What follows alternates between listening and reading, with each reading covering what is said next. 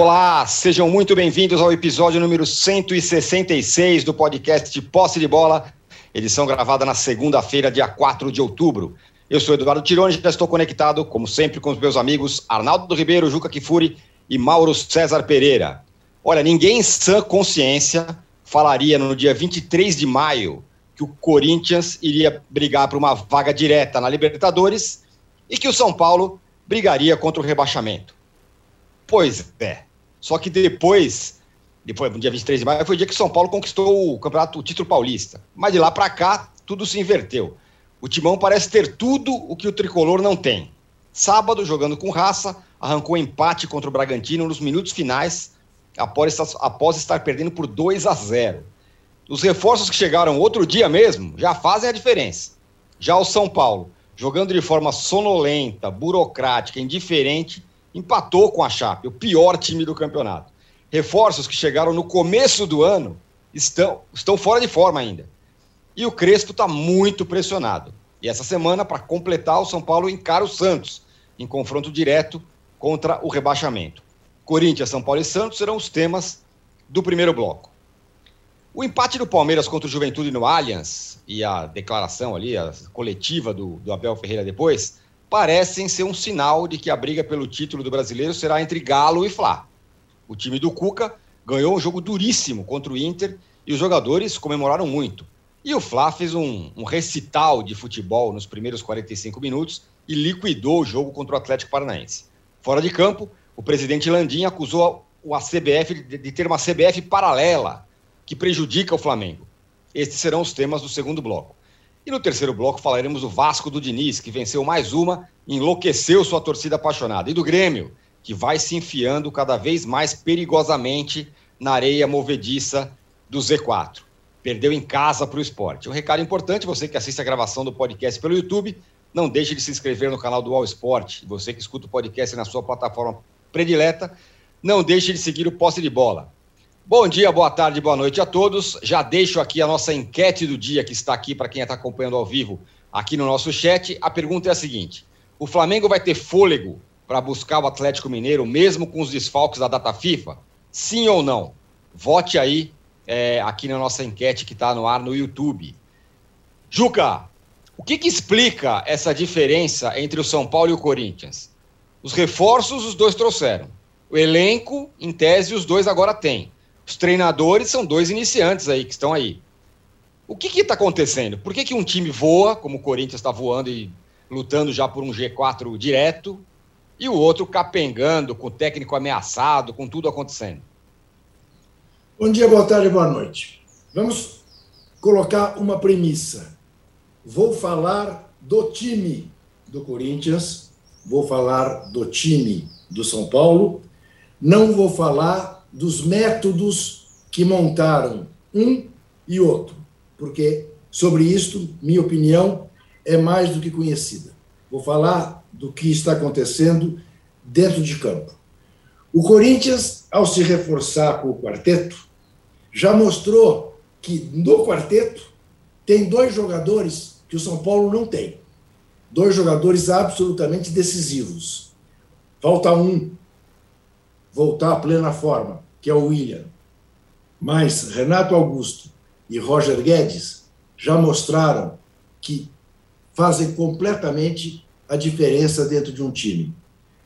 O corintiano deve estar preocupado porque daqui a pouco, nas próximas datas FIFA, é bem possível que o Corinthians passe a sofrer aquilo que o Flamengo e o Atlético Mineiro estão sofrendo e passe a perder jogadores para a seleção brasileira.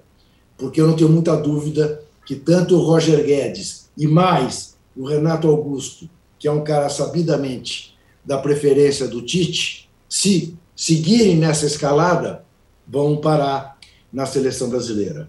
Você se referiu, âncora, à raça que o Corinthians mostrou, de fato. O Corinthians mostrou muita raça para empatar o jogo aos 45, para diminuir aos 45 e empatar aos 50. Mas mais do que isso, eu estava com o texto praticamente pronto para o blog, dizendo: o Corinthians perdeu de 2 a 0. Quem, quem não viu o jogo vai ficar com uma impressão enganosa, o corintiano medianamente sensato há de estar feliz com o time apesar da derrota. Porque o Corinthians não jogou para perder. Um empate não seria exatamente justo para o Corinthians, o Corinthians mereceu ganhar o jogo. O Corinthians, o Corinthians errou pouquíssimo, pouquíssimo, principalmente no ataque. Criou cinco chances de gol. Mas o Cleiton jogou uma barbaridade, fez três defesaças, além de uma bola que o Roger Guedes chutou na trave. O Corinthians jogou muito bem, mas muito bem mesmo. Foi um belíssimo jogo. Do Bragantino a gente não precisa falar, porque o Bragantino é aquela coisa do time que joga para a juventude, que joga ofensivamente, né? que uh, não, não, não tem medo do, de, de ter a bola. Enfim, foi um belíssimo jogo, foi dos melhores jogos desse Campeonato Brasileiro, na minha modestíssima opinião. E o São Paulo, eu te diria o seguinte: conversava com o âncora antes da gente começar essa gravação. No gol do Juventude, uh, do, da Chapecoense, a câmera, a televisão focaliza o rosto do Crespo, e o rosto do Crespo era o rosto de alguém que desistiu. De alguém que, que, que dissesse: não dou mais conta, não consigo mais fazer esse time jogar. Eu não consigo e o time não parece muito interessado em jogar. É verdade que o Rigoni fez um golaço e perdeu dois muito mais fáceis. O Caleri entrou, quase fez dois gols também, mas perdeu. E não parece que o time sente essa necessidade. Não parece que o time vibra com a possibilidade de ganhar, gente, da, da, da Chapecoense. Da Chapecoense, o último colocado. Quer dizer, ontem era o jogo do São Paulo se aproximar do G9, dessa coisa pornográfica que será a classificação de clubes brasileiros para Libertadores. E assim mesmo o São Paulo desperdiçou essa oportunidade. Então, tem ali, de novo, de novo, apesar do título estadual, o São Paulo precisa de um terapeuta. Porque é impressionante a apatia, é impressionante a falta de fibra que o time do São Paulo revela.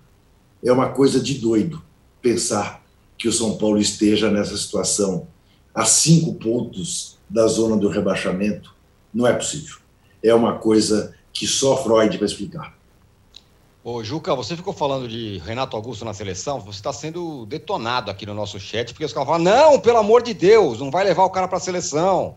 Mas, mas, mas é. A que, a que mas, ponto chega? Os corintianos não querem, né? Não querem, mas é os corintianos não querem. Os outros estão é comemorando, é, é, isso mesmo, vai para a seleção. Mas Agora os corintianos não querem. Eu imagino que eu tenha dito, o corintiano está preocupado que vai acontecer isso. com o Corinthians o que acontece com o Flamengo e com o Atlético. Obviamente Exatamente. o corintiano não quer. Chega, chegamos nesse ponto da história, né? quando isso. fala o, seu, o cara do seu time vai para a seleção. Não, pelo amor não, de Deus, não faça isso. Será. Claro. O Arnaldo, é, o jogo contra a Chape, como disse o Juca, parece ter mostrado uma desconexão entre o Crespo e o elenco. É uma, a sensação é essa, né? É o time completamente apático, jogando contra o último colocado, conseguiu empatar com, com, com esse time aí. É... O que, que, fazer no momento desse? Vai demitir o Crespo? Vai demitir todo mundo? Vai fazer o quê? Bom, é, eu acho que o Juca deu já o primeiro diagnóstico, digamos assim, né? Porque a questão que ficou evidente nessa partida contra a Chapecoense é que a coisa vai além do tático, do técnico e do físico, que era a grande questão. Ainda é uma questão, mas já não é a principal questão. O time do São Paulo já com intervalos maiores entre as partidas, recuperação de jogadores que estavam machucados, não tem exatamente é, aquele é, problema físico, embora ainda seja o pior preparo físico da Série A do brasileiro. Acho que a questão física, que era o último capítulo ali, antes de a gente entrar nesse enigma que você propôs, âncora, é, ela limita a ideia de jogo da comissão técnica do Crespo. Isso ficou claro desde o Paulista, daquele aniversário da conquista que você falou até agora. Porém, o que se viu ontem é uma coisa além é uma apatia, é uma letargia, é um pouco caso. e é uma falta de indignação, é, é um conformismo, né? E o São Paulo, eu acho que está nessa toada a partir das reações do treinador e dos jogadores, sobretudo dos jogadores mais importantes, dos líderes. Ganhar, empatar ou perder da, Chapeco da Chapecoense, tanto faz. É curioso que a gente chegue nessa conclusão é, às vésperas do primeiro jogo do São Paulo com torcida no estádio, contra o Santos na quinta-feira. Porque o Crespo não teve oportunidade de treinar o time com torcida e vários jogadores não tiveram essa oportunidade de jogar com a torcida. E a torcida na arquibancada, ela normalmente ela não aceita uma coisa: passividade, letargia, é, conformismo. Isso vai ser colocado à prova na quinta-feira. O que fazer para responder a sua pergunta? A coisa mais fácil, a coisa mais simples, que normalmente a cartolagem faz é demitir o treinador. Né? Trocar o treinador. Ah, o Crespo perdeu o vestiário. Aí vai lá. O Diniz perdeu o vestiário, o Cuca perdeu o vestiário, aí você vai indo, vai lá, vai lá, vai lá, vai lá. O Crespo tem uma questão, além de ter perdido o vestiário, ele ganhou um título pelo São Paulo depois de não sei quantos anos, né? Essa, ainda precisando de terapeuta, né, Juca? Ele tem uma coisa que outros não conseguiram desde 2012. Ele conseguiu tirar o time da fila. E a solução mais complicada é, ou seria, com a mesma comissão técnica, tentar mexer nessa letargia geral. Tentar mexer com as lideranças, tentar mexer até na própria comissão técnica, mas manter no comandante. É mais difícil isso, Tirone. O mais fácil é, entre aspas, jogar para a torcida, trocando o treinador. Mas aí que tá, né? A torcida do São Paulo está dividida. A torcida do São Paulo é, nitidamente, ela está dividida entre o treinador, os jogadores, a, o comando geral. Né? Não existe um alvo fixo, como existiu na época da troca do Diniz, por exemplo. Né?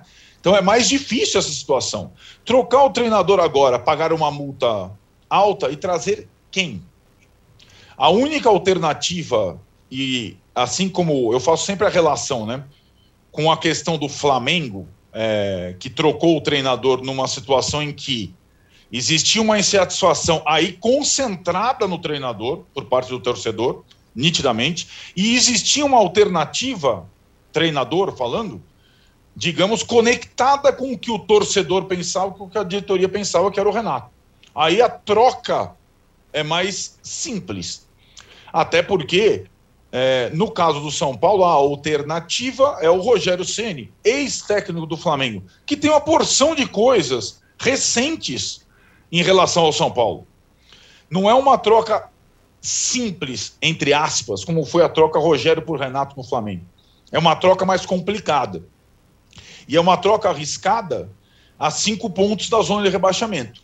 Então, o São Paulo está é, perdido, e digo mais: a troca do treinador é uma derrota da comissão técnica argentina, sim, mas, sobretudo, da nova administração, né? Do Casares, do Belmonte e do Murici, que fizeram um processo de seleção, chegaram no treinador, o treinador veio, seguiu uma cartilha que era apostar no título estadual, ganhou o título estadual e agora está ali é, meio perdido em vez de dar o suporte e tentar reverter a situação, trocar o treinador, para mim seria mais do que o Crespo, seria uma derrota assumida do presidente do São Paulo e dos diretores do São Paulo, Murici incluindo. Então, isso tem que ficar claro. Né? A opção pela troca do treinador é um fracasso não só da comissão, é um fracasso da direção e de um grupo de jogadores que está marcado por essa situação de letargia que independe do técnico. Então tá tudo isso no contexto. Dois meses para acabar a temporada, é pouco mais de 15 jogos, e essa, uh, e essa dúvida do que fazer, né? Do qual a melhor saída. E eu acho que sempre a mais simples e a mais cômoda para Cartola é demitir o técnico. Mesmo que o time esteja quebrado financeiramente, e para demitir o técnico você vai pagar uma multa considerável. Muito bem, ó, é, sobre torcida estar com Crespo ou sem Crespo, a organizada do São Paulo é, emitiu um comunicado ontem dizendo que está mais com o Crespo do que sem o Crespo, sim, tá, tá apoiando o treinador. Vai voltar criticando os jogadores, né? Criticando os jogadores. Eu fiz uma enquete no meu Twitter, claro que não tem nenhum valor científico, mas é interessante notar, perguntando exatamente isso. Quem tem culpa nesse momento, jogadores ou Crespo? 77,9% indica que são os jogadores. É, um termômetro mas como, interessante. Mas como, diz, é um termômetro, mas como diz o Arnaldo, é mais simples você demitir o treinador nessa ocasião. É, o Mauro, uma diferença muito clara entre um time e outro, falando de Corinthians e, e São Paulo, foi justamente no, do ponto de vista de, da dedicação ao jogo, né?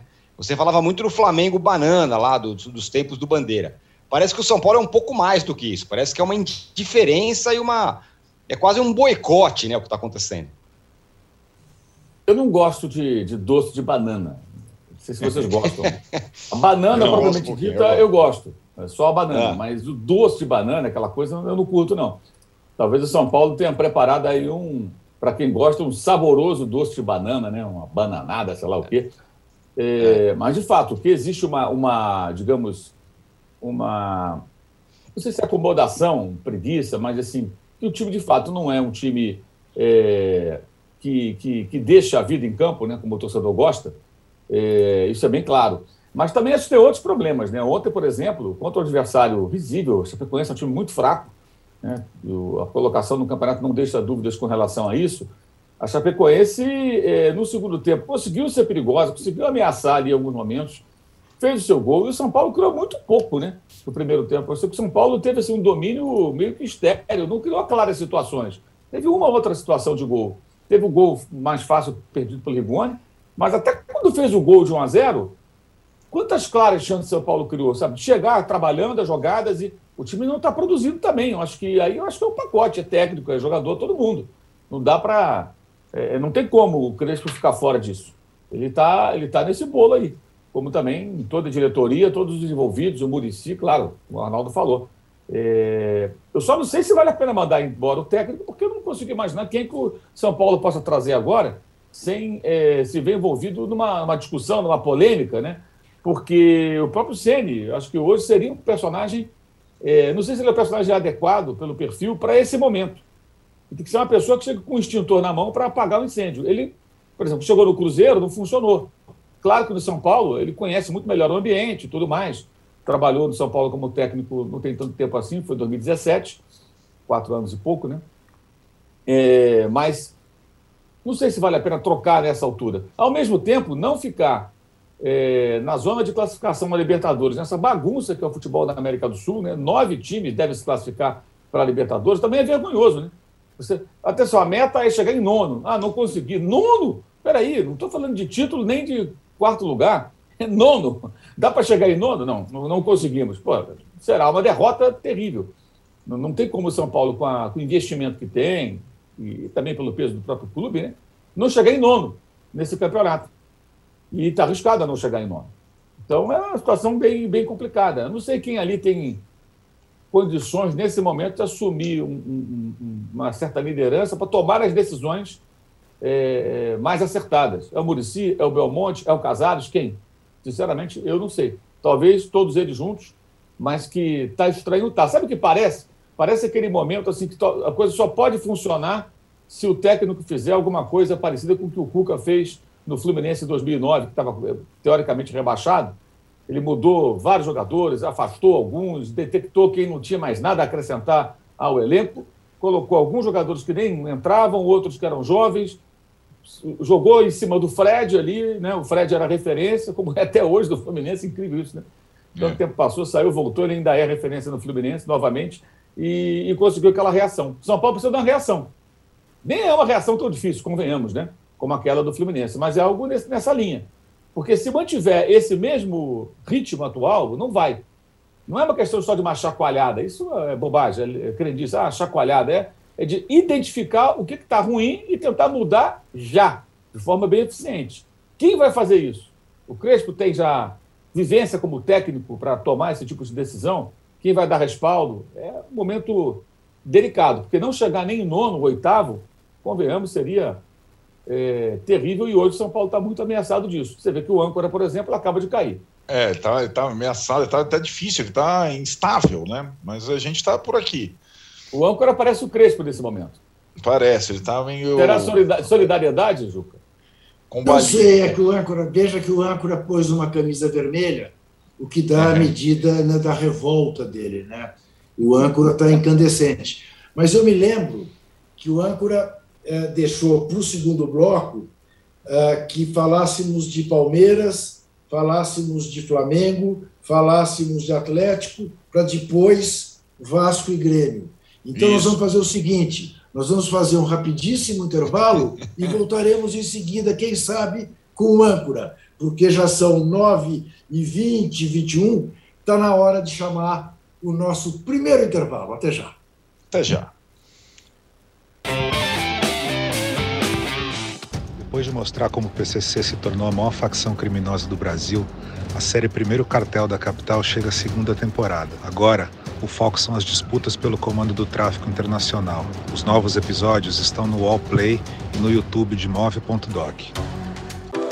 Ideias, uma série de entrevistas em vídeo do UOL. Com grandes nomes, experiências, incômodos, propostas e soluções. Assista ao Ideias no YouTube do UOL. O sobrevivencialista é o cara que busca técnicas, conhecimentos e equipamentos para sobreviver independente da situação onde ele estiver. A pandemia nos provou que essas pessoas estavam certas. Greve de caminhoneiro, greve de policiais, tudo isso pode ser um estalo para alguém. O que é necessário para que o indivíduo consiga viver distante da sociedade, ou ao menos não contando com os serviços considerados essenciais na sociedade? Assista Sobrevivencialistas no YouTube de Movidoc. Bom, voltamos aqui sem o âncora por enquanto para o segundo bloco do poste de bola dessa segunda-feira e eu vou simular a participação do Eduardo Tironi fazendo a primeira pergunta do segundo bloco para o Juca. Juca, o Palmeiras tem, tem está dando assim. adeus. Não, não. Fala aí. Não, âncora 2. Âncora 2. Fala aí. Tem, tem, que ser assim. Ao me chamar, tem que ser. Ô, Juca! É verdade. Tem essa, tem essa oh, premissa. Ô, Juca, ah. o Palmeiras o Palmeiras está dando adeus ao brasileiro para se concentrar só na Libertadores. Mas não é muito cedo, não. Só vai jogar na Libertadores contra o Flamengo no final de novembro, mas parece que o brasileiro é um fardo. Veja, eu acho que o Palmeiras não está dando adeus. O Palmeiras deu adeus inadvertidamente, sem querer. O Palmeiras deu adeus ontem, ficou a 10 pontos do Galo, né? Lembrando que o Flamengo fica a cinco pontos potencialmente do Galo e ainda não jogou com o Galo, ou seja, o Flamengo pode ficar a dois pontos do Galo, e aí tem campeonato para Chuchu pela frente. O Palmeiras ontem, em casa, contra o Juventude, mostrou todos os defeitos que a gente anota no Palmeiras e que o senhor Iriabel de alguma maneira tenta disfarçar e de repente cai em si e dá a entrevista dramática que deu ontem, que eu confesso a você, como não sou palmeirense, eu morri de rir. Eu me diverti muito. Eu não perdi uma palavra. Porque ele dizia que quando eu fico a equipe, a equipa, quando estou a criticar a equipa, eu estou a criticar a mim mesmo. Eu estou a criticar o técnico, eu estou a criticar a, a, a comissão. Estou, estou Agora, o jogador brasileiro carece de concentração, de foco. Ele, ele, com a bola ele é um, sem a bola ele é outro. E aí não podíamos. E, e sou retranqueiro. E, e, minha defesa é uma das piores do campeonato. Tem uma, uma, uma, uma, uma marca de times que estão na zona do rebaixamento. Então, por que, que concentra-se para Libertadores e não concentra? Bem, uh, o Palmeiras é um time é um time de jogadores caros, que ganham um salário altíssimo e que parece faz escolhas. E entre as escolhas não está, ou pelo menos não estará mais, o Campeonato Brasileiro. Agora, se ele vai ter então dois meses para preparar o Palmeiras para enfrentar o Flamengo, desse jeito, vai chegar em Montevidéu em modo banana. Vamos lá. O Palmeiras está na seguinte situação: a situação do Palmeiras é de tudo ou nada. É claro que se o Palmeiras for campeão da Libertadores, ganha o torneio mais importante. É a apoteose. Ganhou o torneio mais importante que disputou. Mas perdeu. a Supercopa do Brasil, a Recopa Sul-Americana, o Campeonato Paulista, a Copa do Brasil e o Brasileirão. Tudo isso é esquecido ganhando a Libertadores contra o Flamengo. No entanto, se perde do Flamengo, você soma isto tudo para uma derrota, perde o título Libertadores e para o Flamengo,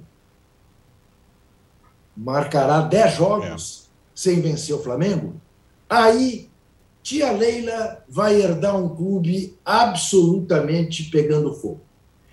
Agora, para mim está muito claro o seguinte: ganha até o inédito mundial. O, o, o Abel, em dezembro, despede-se do Brasil. E eu acho que ele chegou no limite dele. Tá chegou no limite pinta. dele. E ontem, para mim, isso ficou muito claro na maneira como ele uh, deu aquela, aquela entrevista.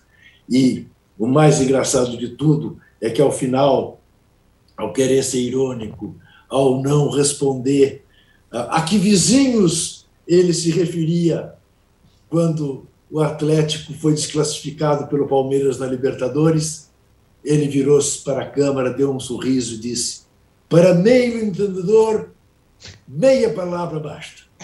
Ele confundiu a máxima, mas isto acontece. Estava nervoso. Olha, então você oh, volta, âncora voltou, âncora voltou com nova Voltei internet, meio, meio platinado, cenário. né, com uma luz um pouco mais forte agora aqui. Isso. Caiu minha internet, bem. senhores, desculpem.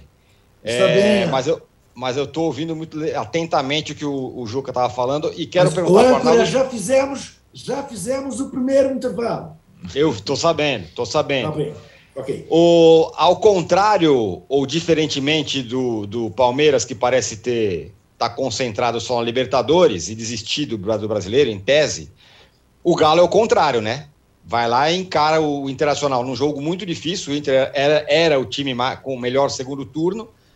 E é um jogo duro, duríssimo, 1 a 0 E no final do jogo, o que me chamou a atenção foi a comemoração de torcida, jogadores e tudo mais. Arnaldo. É, Tirone, é, lembrando que o Inter era o melhor time do segundo turno até essa partida com o Galo. Então foi uma vitória imensa, uma vitória após a eliminação de Libertadores. E eu estava vendo é, o Juca falar sobre o Palmeiras e a sua relação com o Brasileirão. O Galo tem uma relação única com esse Brasileirão de 2021. Ele lidera agora com 10 pontos à frente do Palmeiras. É, e o Flamengo é o perseguidor mais próximo, sim, como você disse, Tirone, porque tem os jogos atrasados e joga mais do que o Palmeiras hoje. Mas, se você pegar dos cinco primeiros colocados, aí você inclui também o Fortaleza e o Bragantino, quem está levando o Brasileirão a ferro e fogo desde o começo é um time só: Clube Atlético Mineiro. Flamengo poupa aqui, Palmeiras poupa ali, Fortaleza poupa lá, Atlético Paranaense poupa lá, Bragantino também poupa lá. Atlético Paranaense até sumiu ali da, do G5. O time que leva o brasileiro desde a primeira rodada como o campeonato da vida, porque não ganha há 50 anos, é o Clube Atlético Mineiro. E essa, aliás, só Clube Atlético Mineiro e Flamengo conseguiram a vitória em casa com público, né? Os dois melhores, o resto teve público, alguns tiveram público, um mandante, e não conseguiram ganhar. Só o Atlético e só o Flamengo. E normalmente, depois de uma eliminação de Libertadores, com aquela expectativa em casa, tem aquela depressão. Mas o Atlético conseguiu ganhar o jogo que precisava ganhar. E ganhou com méritos. Gol do Keno, jogada do Hulk e conexão com a torcida. A gente falava aqui. A, o Juca está projetando o final da temporada. O final da temporada, se acontecer com o título brasileiro do Atlético, pro Atlético, que não vence esse campeonato mais importante do país desde 71 é a temporada da glória. E os jogadores do Atlético, o treinador do Atlético sabe exatamente disso. E estão jogando 38 rodadas, todas da mesma forma. É o único clube que está na ponta da tabela, na parte de cima da tabela, levando o campeonato nessas condições. E seja jogando desfalcado na data FIFA, seja jogando desfalcado na Copa América, como foi, seja jogando de um monte de forma, está levando cada jogo. Aquela máxima que a gente fala é, no início do campeonato, a primeira rodada tem o mesmo valor da 25 tal, só o Atlético está levando isso em consideração.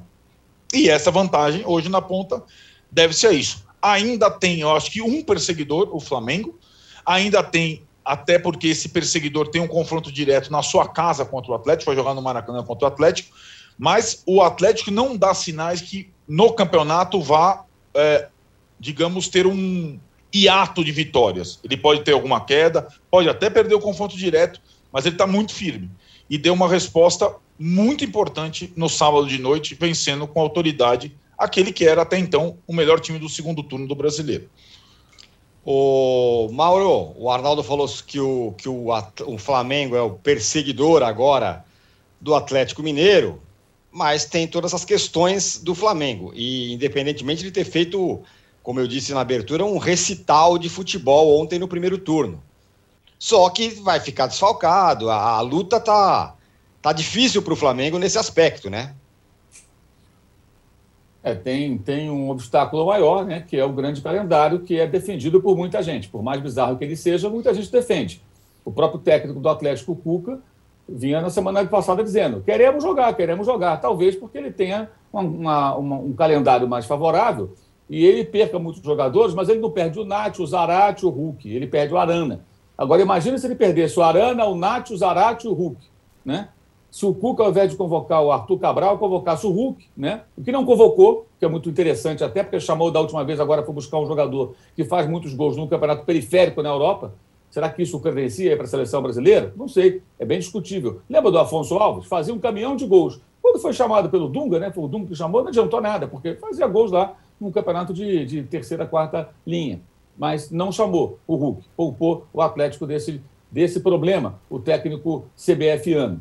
Então, para o Cuca é interessante, ele perde jogadores, mas os caras, é, caras fundamentais, ele perde só um. Né? Perde também o Júnior Alonso, é mais fácil ali de cobrir com o elenco que ele tem, um zagueiro. Não perde dois meias e o centroavante, o principal atacante. Então, é muito conveniente abraçar o calendário da CBF, como o Atlético fez, inclusive com o seu técnico falando em sintonia com a diretoria, num entrosamento muito bom que nem o seu time tem. Queria só acrescentar o que disse o Arnaldo, que o Atlético também é, além de levar a sério o brasileiro, e não poupar jogadores, dos três times mais ricos, embora o dinheiro seja do Mecenas, ele é um dos mais ricos, né? No, elenco, o único que está fora da final da Libertadores. Ele foi eliminado na semana passada porque não foi capaz de derrotar esse Palmeiras que se arrasta já há algum tempo com o Abel Ferreira.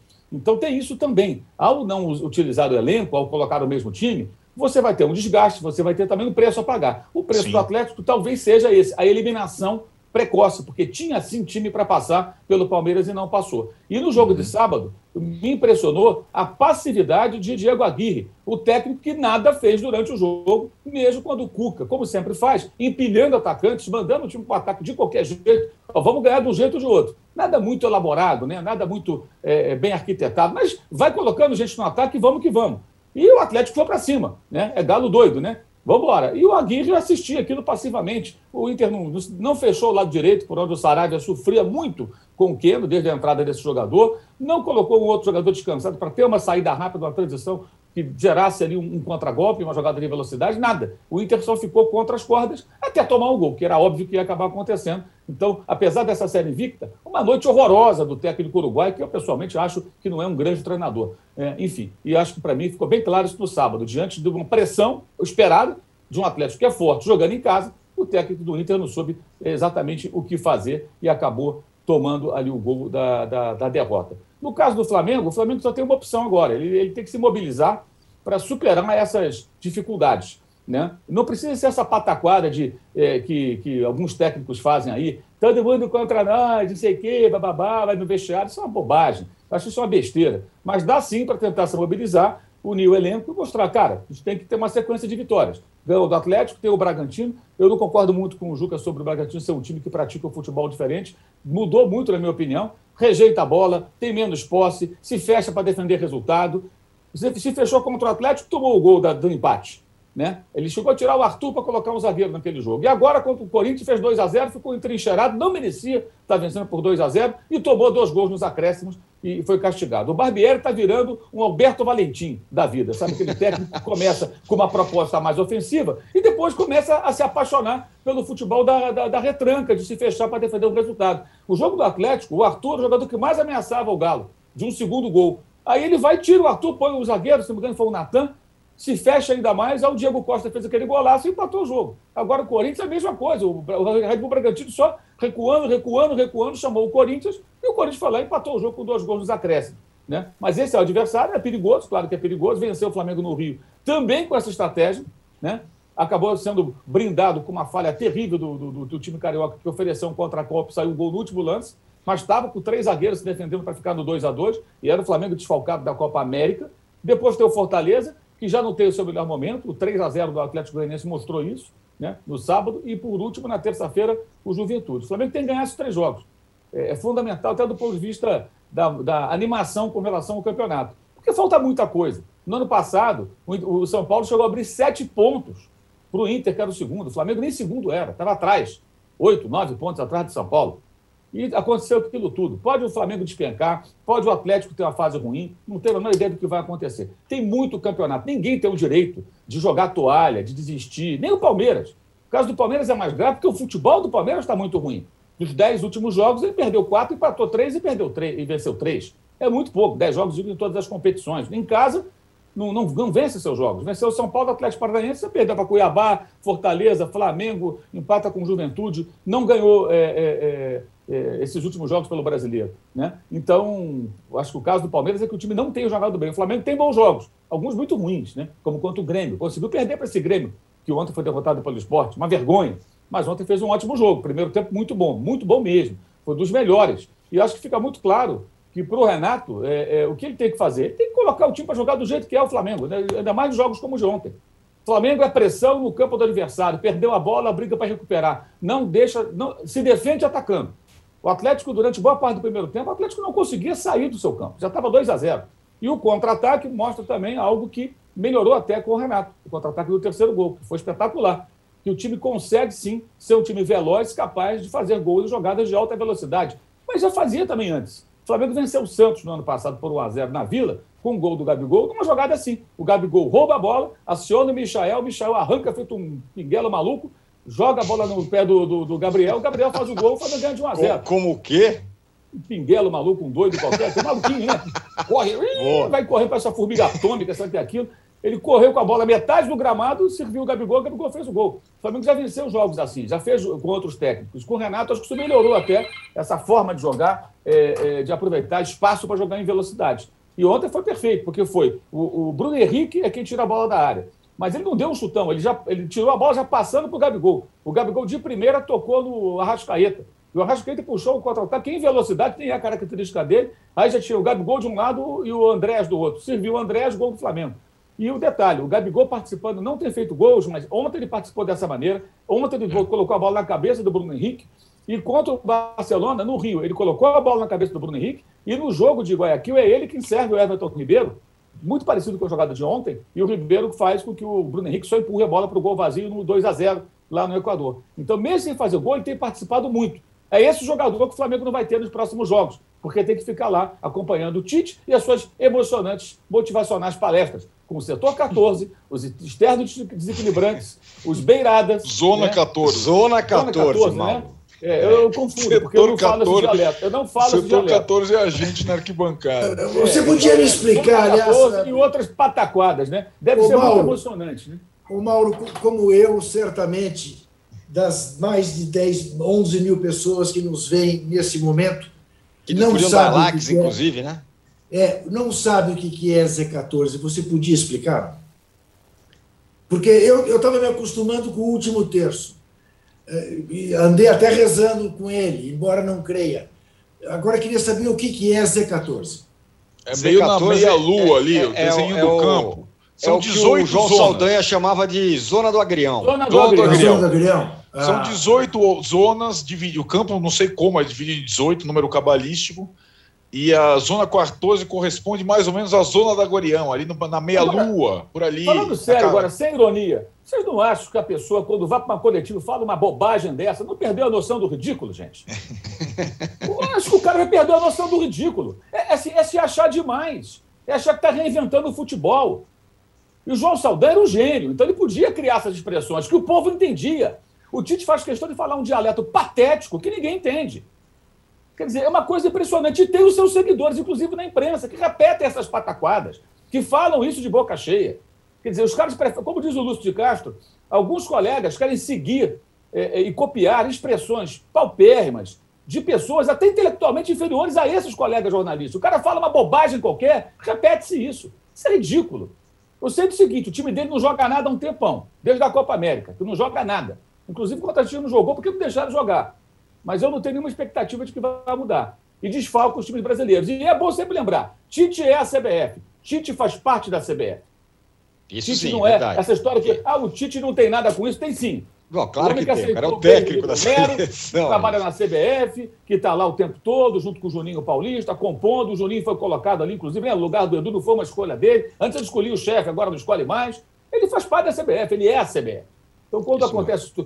O calendário, a convocação, tudo isso, tem as digitais do Tite também. Ele faz parte. Ora, bolas. Quem é que tem a ver com isso? O Tabares, técnico do Uruguai? Não, é ele. Ele trabalha na CBF. Muito bem. Zona 14, que coisa ridícula. é o seguinte, nossa enquete aqui, ó. Pergunta é: Flamengo vai ter fôlego para buscar o Atlético Mineiro mesmo com os desfalques da data FIFA? Sim, 64%. Não, 36%.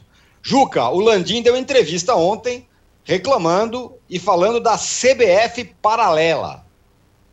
E aí? Então, o Landim, veja que coisa. É tão desagradável essa situação, né, de você concordar com uma pessoa da qual você discorda completamente. Né? Mas é óbvio que ele tem toda a razão em reclamar dos desfalques do Flamengo e da não obediência da data FIFA. Sobre isso não há, não há como você, com o mínimo de bom senso, você discordar. E todos os demais que estão contra isso para prejudicar o Flamengo são umas bestas quadradas.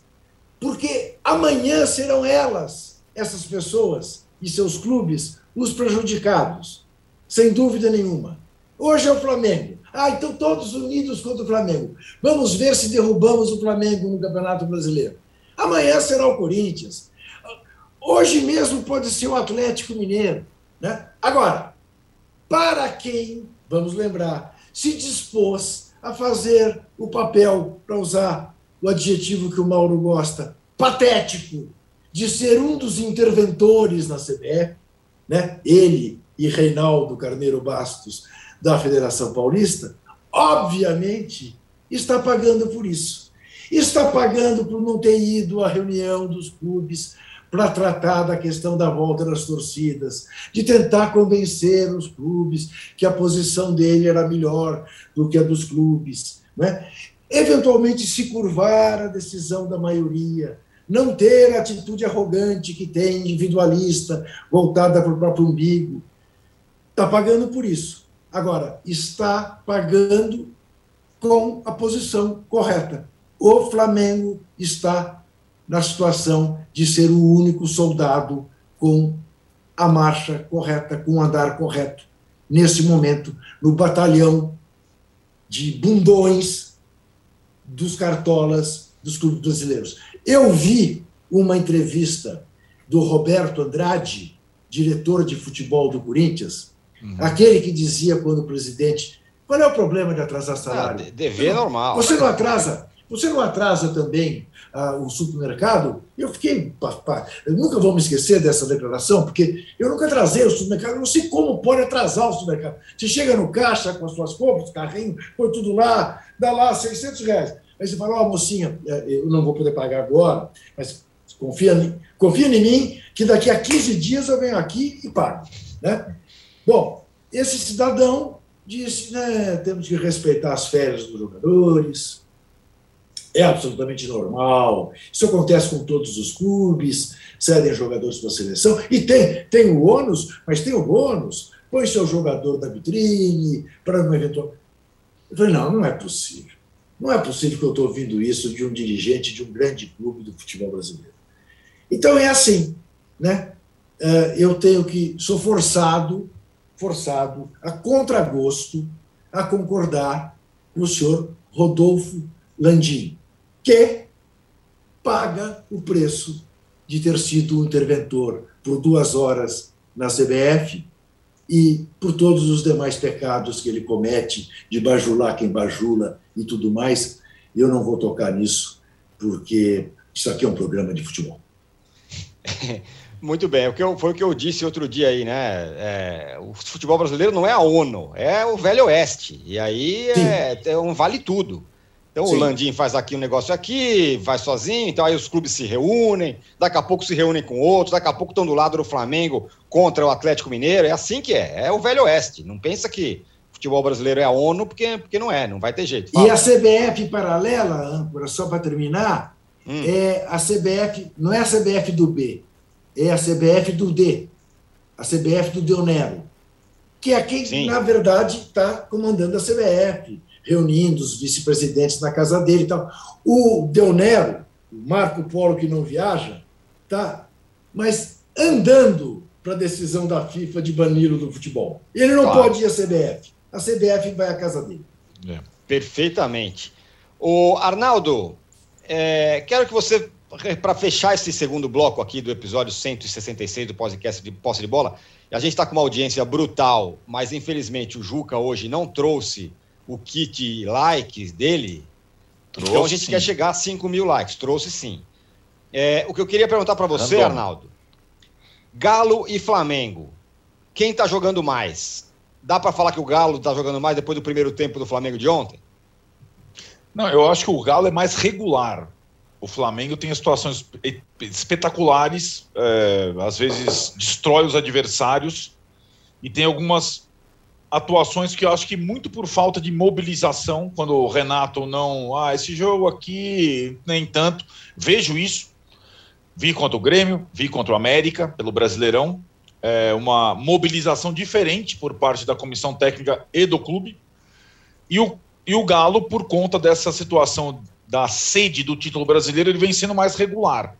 É mais ou menos como o Mauro falou, essa opção do Galo em levar as 38 rodadas do brasileiro a ferro e fogo todos os jogos, todas as competições com o mesmo time podem provocar desgaste, lesão, etc e tal, tal, tal. Tem as suas consequências.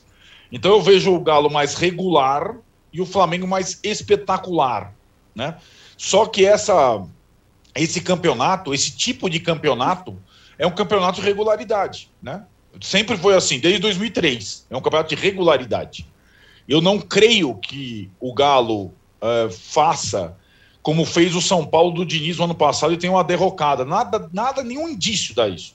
Nenhum indício, nenhum indício. Né? Então o Galo pode até é, tropeçar, perder uma partida aqui, outra lá, mas afundar eu não vejo, porque é um time regular desde que começou o campeonato. É um time que entende exatamente o valor da competição. Enquanto o Flamengo, nessas idas e vindas, questões de bastidores e tudo mais, em algumas partidas do Brasileirão, deixou ele de lado em termos de mobilização, em termos de prioridade, em termos. Como fez o Renato algumas vezes no Grêmio. Menos, é verdade, mas fez no Flamengo também. Ô, Mauro, juro que é para fechar mesmo o segundo bloco.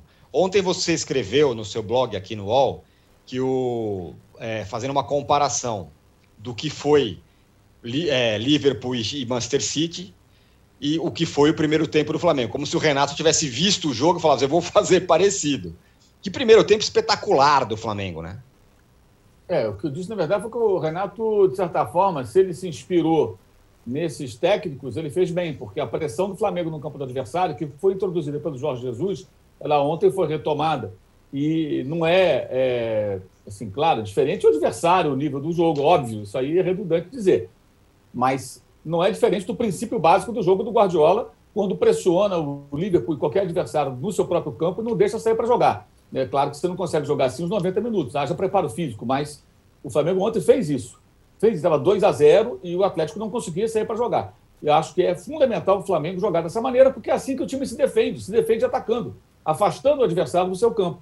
Mas quando você enfrenta um Liverpool, aí você tem, de repente, no, na volta para o segundo tempo, as armas do outro técnico do outro time, que foi o quê? Romper essa, essa marcação e altíssima velocidade, né? Até eu gosto muito de uma expressão que o André Rocha usa para definir o Jürgen Klopp. Ele fala que o Klopp é o Nigel Mansell do futebol, porque o time dele, quando vai, ele é aquele pé de chumbo, é né? Acelera até o final. O Mansell era assim, né? É, e o time vai em altíssima velocidade. O gol do Mané é isso, né? Papum, pá, de repente o Mané está dentro da área em condições de marcar o primeiro gol do jogo. Quer dizer, é um duelo espetacular, né? Um time joga de uma maneira, o outro joga de uma outra. Não que o Liverpool sempre jogue assim, os dois se respeitam, né? Tem um respeito Exato. assim do, ao jogo, ao, ao, ao jogo, incrível. um ao outro. O discurso é. do Guardiola antes do jogo, inclusive falando que quando enfrenta o Klopp, o Klopp é um técnico que faz ele buscar ser um técnico melhor, porque ele sabe que vai, vai ser desafiado pelo alemão. E que não basta fazer o trivial. A cada jogo contra o Liverpool do Klopp, ele tem que ter algum coelhinho novo na cartola. E fica ali matutando. E o outro certamente faz a mesma coisa, o alemão em relação ao catalão. E, e o segundo gol do Flamengo, o terceiro gol, aliás, teve essa característica de um contra-ataque muito veloz. O Flamengo tem jogadores no nível hoje é, até jogador que veio da Premier League, caso do Andréas, do Kennedy, do próprio Davi Luiz, que está machucado, e vários que atuaram no futebol europeu, vários jogaram no futebol europeu. Você pega o time titular do Flamengo, só o Everton Ribeiro, o Rascaeta não passaram pelo futebol europeu, né? O Bruno Henrique passou, o Gabigol passou, é, é, é, Diego, Diego, Diego, o Garão também não jogou, né? Mas o Thiago Maia veio de lá, tem um monte deles, quer dizer, o Isla, é, o Felipe Luiz, é, o Rodrigo Caio também não jogou na Europa. Tem uns três ou quatro que não jogaram na Europa, mas a maioria jogou no futebol europeu. Uns com mais sucesso, outros com menos, um passaram de maneira meteórica, que não deu em nada, mas todos tiveram essa experiência. E alguns são jogadores que vieram da Premier League. E o Flamengo ontem mostrou. É, é isso que se cobra do Renato do Flamengo. Esse tem que ser o compromisso. Não é só vencer, é vencer jogar bem. Porque se ele jogar bem e ele tirar dos jogadores aquilo que eles podem oferecer, ele vai vencer mais jogos. Se o Flamengo quer ser campeão de tudo que está disputando, ou boa parte do que está disputando, é assim que tem que se comportar. E não como foi contra o América, é, e não como foi contra o Grêmio, e não como foi contra o Internacional, em derrotas ridículas e empate lamentável, e que poderia ter acontecido algo melhor, mesmo com alguns desfalques. Então, acho que ontem foi modelo o primeiro tempo, em vários aspectos. Então, o que eu disse foi que ele parecia se inspirar ali em algumas é, é, coisas que nós vimos mais cedo. Né? E é possível, gente o, se o Cuca tiver capacidade, ele pode fazer o Atlético exercer também esse tipo de trabalho, por que não? Porque tem um ótimo material humano. E a, a minha questão sempre é essa: por que, que os técnicos brasileiros têm que se inspirar em, em, em uma ideia de jogo sempre é, atrasada, conservadora, é, é, calçada só na defesa, né? só na defesa, a ponto de ter um português aqui que se inspira no Mourinho. Alguém sabe como é que foi Roma e Empoli no final de semana? Foi tão emocionante, será? Vou ligar para o Jean. 2 a 0. A Roma está em quarto lugar, hein? Está no G4. É. Olha, é... eu só não queria, só não queria deixar passar. Estou uh, de pleno acordo com tudo que foi dito em relação ao jogo do, da Premier League, mas queria fazer uma homenagem do posse de bola a dois momentos daquele jogo. O lance do Bernardo Silva, em que ele se livra de quatro jogadores do Liverpool, uhum. a partir do meio de campo, e dá o gol que o Foden acaba não fazendo, porque o nosso goleiro salva, e o gol que fez o Mohamed Salah. Nossa, Meu Deus do céu, o que, que é aquele gol? Ali, quer dizer, ele, num lenço, em cima de um lenço, ele fez um gol que é uma maravilha. É uma homenagem ao futebol. É isso aí, perfeito. Bom, fechamos aqui o segundo bloco. Queremos mais likes, viu? Nossa audiência está brutal e queremos likes. Só para fechar com relação a Liverpool e City, eu escrevi isso, que tem uma crise no futebol mundial, ah, as novas gerações não gostam, ninguém aguenta, criança não aguenta ficar 90 minutos na frente de um jogo. Bota uma criança para assistir Manchester, é, é. Liverpool e City lá, que esse moleque vai ficar apaixonado por futebol. Pode ter certeza disso. Ou o primeiro tempo do Flamengo de ontem. Ó, queremos likes.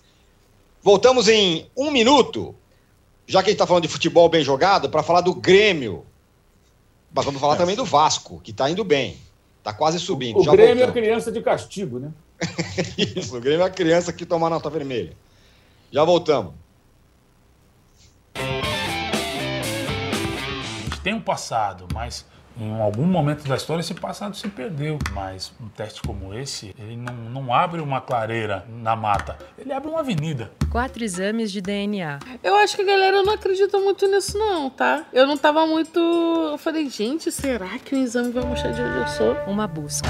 Quando chega um exame de DNA e me diz que eu sou 90% africana, a ciência está dizendo que ela é capaz. O passado se reconecta com o futuro. Como se fosse um, um desafio agora, falar, irmão, é o seguinte, você tem Nigéria e você tem sua avó. Dá um jeito para você ligar esses dois pontos. Tá aí. Se tem uma política de ressarcimento, o Estado brasileiro podia fazer é esse um pacote de exame de DNA para todo mundo e para toda a população negra brasileira. Pericles, MC Carol, Eliana Alves Cruz, Yuri Marçal. Origens. Quem não sabe de onde veio, não sabe para onde vai. Assista no YouTube de Movidoc. Estamos de volta para o terceiro bloco do episódio 166 do podcast Posse de Bola. Mauro, duas coisas. O Vasco é, subindo, se aproximando ali do G4, e, e o que faz a torcida do Vasco, né?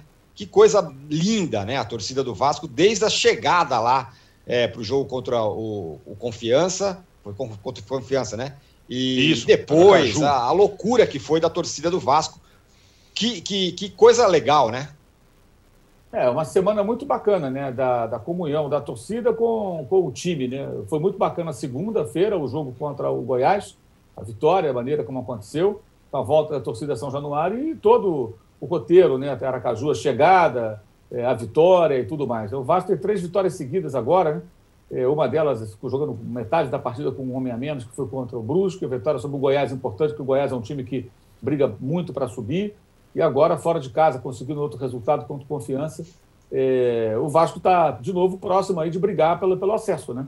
Se aproximou de novo lá do grupo dos quatro, tem tempo ainda para se recuperar, mas tem que continuar vencendo os jogos. Vinha até jogando melhor, mas tomando gols no final, foi assim com o CRB, foi assim com o Cruzeiro, né? aquele jogo maluco lá, terminou 2x1, mas terminou 1x1, na verdade. É, e agora está tá na briga, está na briga de novo. O time já mudou a forma de jogar, o Diniz conseguiu já alterar drasticamente o comportamento da equipe, está dando resultado. É um, uma tentativa do clube, da torcida, do próprio técnico de se reencontrar, né? encontrar um caminho. E a torcida do Vasco é imensa, né, gente? O Vasco tem uma torcida. Eu, eu sempre digo isso, eu não consigo entender muito bem esses números de pesquisa e de torcida que colocam o Vasco tão abaixo ali de Palmeiras e, e, e São Paulo. Não sei se o Vasco tem menos torcida que Palmeiras e São Paulo nacionalmente, sinceramente. E ainda mais porque foi empatado com o Cruzeiro, com times que têm torcida muito mais regional. O Vasco tem torcida pelo Brasil inteiro. Brasil inteiro. Mas as pesquisas são feitas sempre calçadas numa outra pesquisa e setorizadas muito em municípios paulistas, né? Não sei até que ponto isso traduz a realidade. O que a gente vê é outra coisa. Quantos clubes chegam no Nordeste e são recebidos da maneira que o Vasco é recebido? Isso não vivendo o quarto rebaixamento. Quarto rebaixamento na história do Vasco. E outra coisa, ao contrário do Botafogo, que perdeu para o Havaí do sábado, mas vinha numa sequência boa já há algum tempo, o Vasco agora está começando uma reação. Não é que o Vasco está bombando na segunda divisão e o torcedor está eufórico, não. O, torcedor é que está meio que ajudando o Vasco a, a, a, embalar. Né? E acho que o Rafael Claus foi muito bem ao não marcar o pênalti reclamado pelo, pelo Confiança, é, chamado pelo VAR. O VAR chamou, ele viu, achou que não foi pênalti manteve a sua posição. O VAR intervencionista brasileiro, que o Arnaldo tanto homenageia, né? É, chamou o árbitro para tentar é. emplacar um pênalti e ele falou: não, não foi pênalti. E eu acho também que não foi. Disputa ali corpo a corpo, o Castan já põe a perna meio na frente, aí já começa a cair todo mundo. E o Cláudio não embarcou nessa. 99% dos árbitros brasileiros, Sim. quando são chamados à beira do campo, fazem o que o VAR manda. O VAR manda. E a central do apito sempre achando que foi pênalti. Ô, central do apito, que mala sem alça. né? E como falam, né? Nossa senhora, o que, que a gente tem que falar tanto do jogo de futebol? Gente chata. É, é, e o Cláudio manteve a sua postura e não deu pênalti. Eu acho também que não foi pênalti, seria um pênalti à brasileira e o Vasco venceu merecidamente. Ô, Juca, Douglas Costa, Rafinha, Diego Souza, Borja, Alisson, Ferreirinha, enfim, é... jogador não falta. Como é que o Grêmio consegue estar nessa situação? Ontem a torcida estava enlouquecida com o Romildo Bolzão, presidente do, do Grêmio. Ô, âncora, Ontem, o Grêmio mostrou que o fator torcida pode ser negativo, porque a partir de um determinado momento, a torcida presente à arena vaiava o time do Grêmio. Né? E vaiava com razão, porque você perder por um time que está em penúltimo lugar, que há oito jogos não fazia gol, e fez dois, né? é, é realmente de deixar o torcedor exasperado. Então, eu te diria o seguinte, âncora: é como se o Grêmio tivesse com você aquilo que você simboliza, hum. âncora, pendurada na camisa. aquilo que eu simbolizo. puxando, puxando para baixo, puxando para baixo, porque realmente com esse, com esse elenco que o Grêmio tem, não há o que justifique o Grêmio estar nessa situação. E aí o que o Grêmio faz? Chuveiro na área, chuveiro na área, chuveiro na área. Consagrou a defesa do esporte, que diga-se de passagem, por incrível que pareça, é das melhores defesas do campeonato, é das é. menos vazadas. Só que não fazia gol. Ontem fez gols. Corinthians vai jogar lá. Fiquei preocupado. Ficou fácil se você fosse gremista. Ó, para quem acompanha o posse de bola pelo canal UOL, ao vivo, você fica agora com o UOL Entrevista com o ACM Neto, que fala sobre a fusão do DEM com o PSL, Bolsonaro, Lula e as eleições de 2022. A Fabiola Cidral é quem conduz esse bate-papo. A gente continua aqui mais um pouquinho, porque eu quero ouvir do Arnaldo sobre o Grêmio e sobre o Vasco, Arnaldo. É um é, louco para subir e outro com aquela vontade de não sair do Z4, né? É, começando pelo Grêmio, tem a questão dos jogos atrasados, mas é uma coisa diferente do Flamengo, né? É, o Flamengo, aliás, tem entre eles também. Mas tem uma questão entre Flamengo e Grêmio, um dos jogos atrasados é, na Arena Grêmio. Mas tem a, a, perspectiva do Flamengo de talvez encostar no Atlético. Os jogos atrasados do Grêmio não lhe garantem uma, digamos, uma. vislumbra uma reação. O Grêmio perdeu seis pontos para o esporte, né, que é um concorrente direto. Seis pontos. Os três do Recife e esse da Arena Grêmio. E de fato, agora tem um jogo com o Cuiabá na quinta-feira, tirando em casa, de novo, com esse fator todo que o Juca falou, é, da, da pressão da torcida, é, que, que é desafiador. Um eventual tropeço, não vitória contra o Cuiabá, cara, fica uma, fica uma pressão incrível. E já trocou o treinador, já utilizou as cartas na manga dos técnicos ídolos, aquelas coisas, né? Renato uma hora, o Filipão na outra hora. E aí, em relação ao Vasco, a comparação ela é oposta. Quando um time cai para B e tem a perspectiva de voltar, e agora o Vasco não enxerga uma perspectiva de voltar, aí a torcida é a favor, sem dúvida alguma. Até o Mauro falava: será que o torcedor do Vasco ainda vai ter, é, depois de tão machucado, cair de novo essa é, comoção para voltar com o time para a Série A? Tem, qualquer time grande tem. É fogo isso. Tem, e, vai, e tem uma força, é o time mais popular da Série B.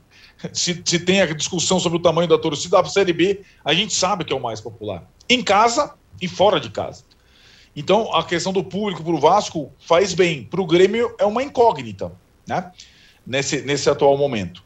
E, e é curioso que é, o Fernando Diniz tenha conseguido ali uma outra chance e ninguém lembra da passagem dele pelo Santos, que está encalacrado lá atrás, no mesmo campeonato. Mas no Vasco ele conseguiu uma reação rápida. Aliás, o início dos trabalhos do Diniz costumam ser bons em termos de resultado. Depois tem uma certa desgaste em todos os aspectos. E ele consegue uma série que o Vasco não tinha conseguido até então. A briga na Série B em cima está muito interessante. É, o Botafogo que vinha numa balada forte, perdeu para o Havaí em casa o Havaí agora está ali na parte de cima também. O Curitiba se mantém mais ou menos como o Atlético Mineiro na A, ali firme, sabendo que não pode oscilar muito. E tem essa situação. Até o Cruzeiro ganhou na rodada, é verdade, ganhou do Lanterna, e acho que não está nessa briga de subir. Mas o Vasco hoje tem, enfim, uma luz ali depois de três vitórias seguidas, né? E acho que é um time com tendência de crescimento. Muito bem, fechamos aqui o episódio número 166 do podcast de Posse de Bola. Obrigado, Juca, obrigado, Arnaldo, obrigado, Mauro, obrigado, Paulo, obrigado, Fernando, obrigado a todos que estiveram aqui com a gente. A gente volta na sexta-feira. Tchau.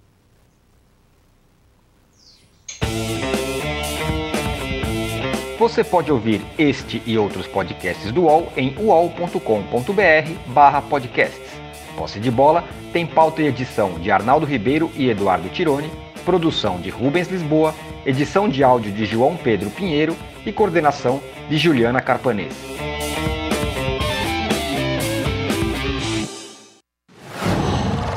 Uau.